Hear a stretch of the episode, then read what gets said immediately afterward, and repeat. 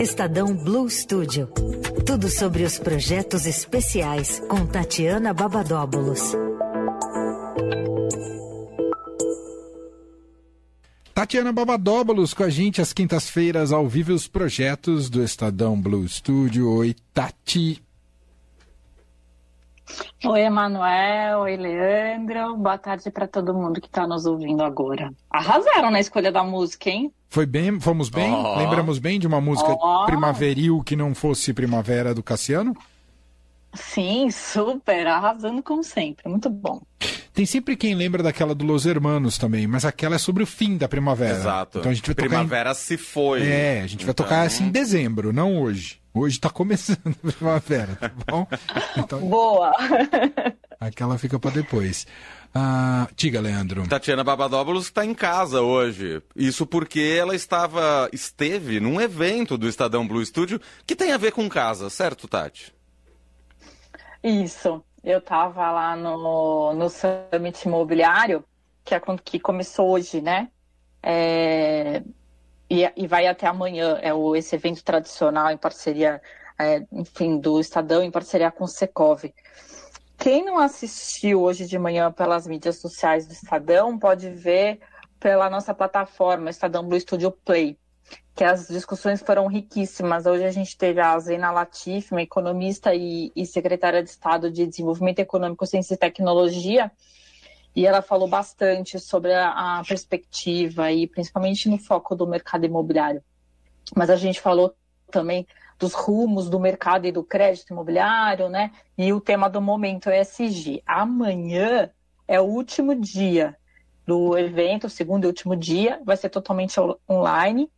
E a gente vai falar mais do futuro, né? As novas formas de morar, a cidade que queremos, metaverso, enfim, ainda tem muita discussão reservada para amanhã. A partir das oito e meia da manhã, a, e, e amanhã é a versão totalmente online, né? Então só vai poder é, ver pelo arroba Estadão do LinkedIn, YouTube, Twitter e Facebook. Tá muito bonito. Eu acompanhei um pouco do debate da que tava a Zena e tinha mais do, duas economistas, não? Uma economista e um economista, não me recordo agora. Exatamente. Uma economista do Banco Inter, né? Isso. Uma mineira que veio para São Paulo especialmente para o evento, e o Celso Petrucci, que é o economista-chefe do Secov.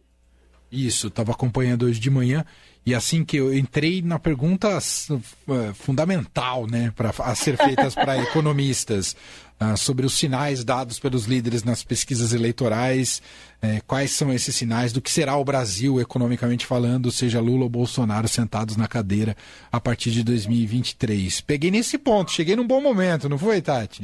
Foi o ápice, né? O Circe mandou muito bem. O Circe Bonatelli, que é o, o repórter especial da Agência Estado, né? Do, que é do Grupo Estado. E ele não poupou ninguém, não, das perguntas, né, que tinham que ser feitas e tal. Inclusive, ele lembrou bem que tinha um, um, um dos últimos debates que um, um painelista falou assim: ah, a gente não combinou sobre isso, mas eu vou falar aqui alguma coisa. Aí eu sei se você lembrou aqui, aqui não tem com, pergunta combinada, né? que é jornalismo. então é sempre bom lembrar que é, não é chapa branca, né? No, no, no, no jargão a gente fala, não é chapa branca, que é jornalismo, tem, a gente fala o que tem que pergunta o que tem que perguntar. É isso aí. Muito bem. Então, Summit Imobiliário, o primeiro já foi, mas você pode consultar. E amanhã, ao vivo, todo mundo online acompanhando mais um painel riquíssimo sobre o tema. Muito bem. A Tati que esteve no Summit, vai até o Summit e para isso ela precisa se locomover. E amanhã tem especial de mobilidade, certo, Tatiana? É isso aí. Mas antes de falar de amanhã, eu queria falar de hoje. É. Que além de ser é, o início da primavera, dia 22 de setembro também é conhecido como Dia Mundial Sem Carro. Hum, ah, é verdade. verdade. Bem né? lembrado, então, Tati. E durante todo esse mês aqui de setembro, o Estadão Blue Studio publicou e vem publicando, né? Vai até o dia 30, reportagens sobre é, mobilidade, né? E eu tenho falado praticamente todas as semanas aqui na nossa coluna. E aí, hoje, enfim, vou falar de novo sobre isso, que é o Dia Mundial Sem Carro. Para quem não sabe, A data foi criada por ativistas franceses em 1997, lá no século passado, para propor uma reflexão do uso excessivo do automóvel, né? Mas também para as pessoas que dirigem diariamente reverem essa dependência que criaram em relação ao carro ou à moto. Vocês sabem, eu já contei aqui que eu mudei de apartamento e agora eu faço muita coisa a pé. Até virou uma piada interna aqui no, no Blue Studio, porque eu vou na padaria a pé, eu não ia né? Eu vou na levar e buscar minha filha na escola, no balé, tudo a pé, vou para o clube, enfim. Só para Estadão, que ainda não, não, não, rola de ir é, a pé, mas. É, mas aí são só duas. É, até lá, né? É. Mas, como são só duas vezes por semana, Mané, uhum. eu, né, eu, eu acho que já fiz, já fiz, vamos, vamos diga lá. A sua parte. A minha parte, já fiz a minha contribuição. Não, e devo também é, admitir que para quem precisa atravessar as pontes, né, vir para esse lado aqui para o Limão, não é, digamos, um cenário dos mais confortáveis se você não vem de carro ou moto, Verdade. porque realmente é um trânsito meio selvagem. Exato. É, e, e, eu preciso fazer isso, né? Eu, eu moro do, do outro lado do, do Rio. da Marginal. É. E aí, um dos problemas é, ocasionados por essa dependência do carro né, é a poluição.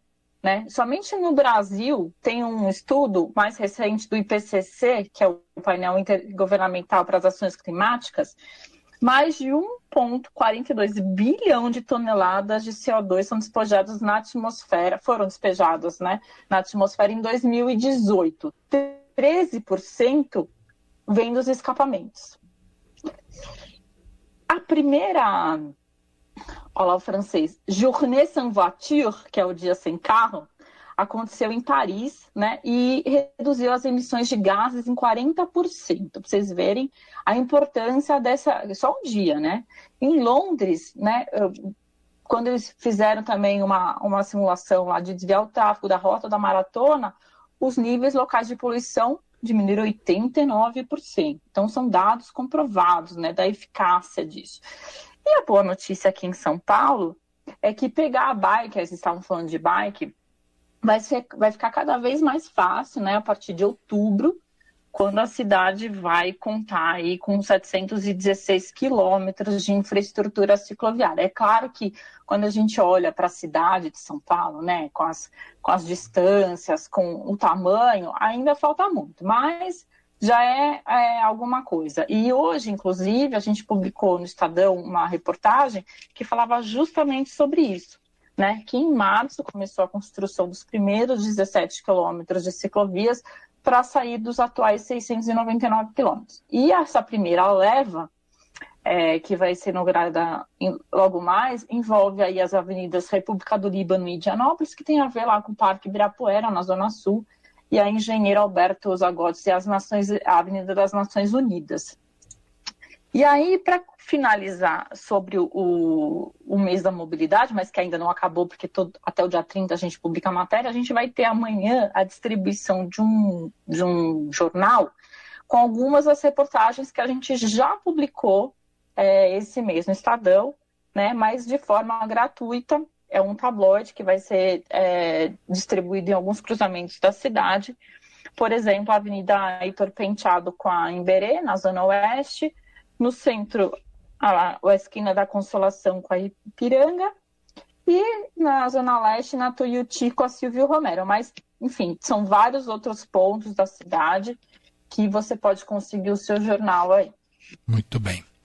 Tá aí Tatiana Babadóbulos com os destaques aqui do Estadão Blue Studio. Ela volta na semana que vem com muito mais. Obrigado, boa primavera para você, Tati. Para nós, gente. Um beijo, beijo. até quinta.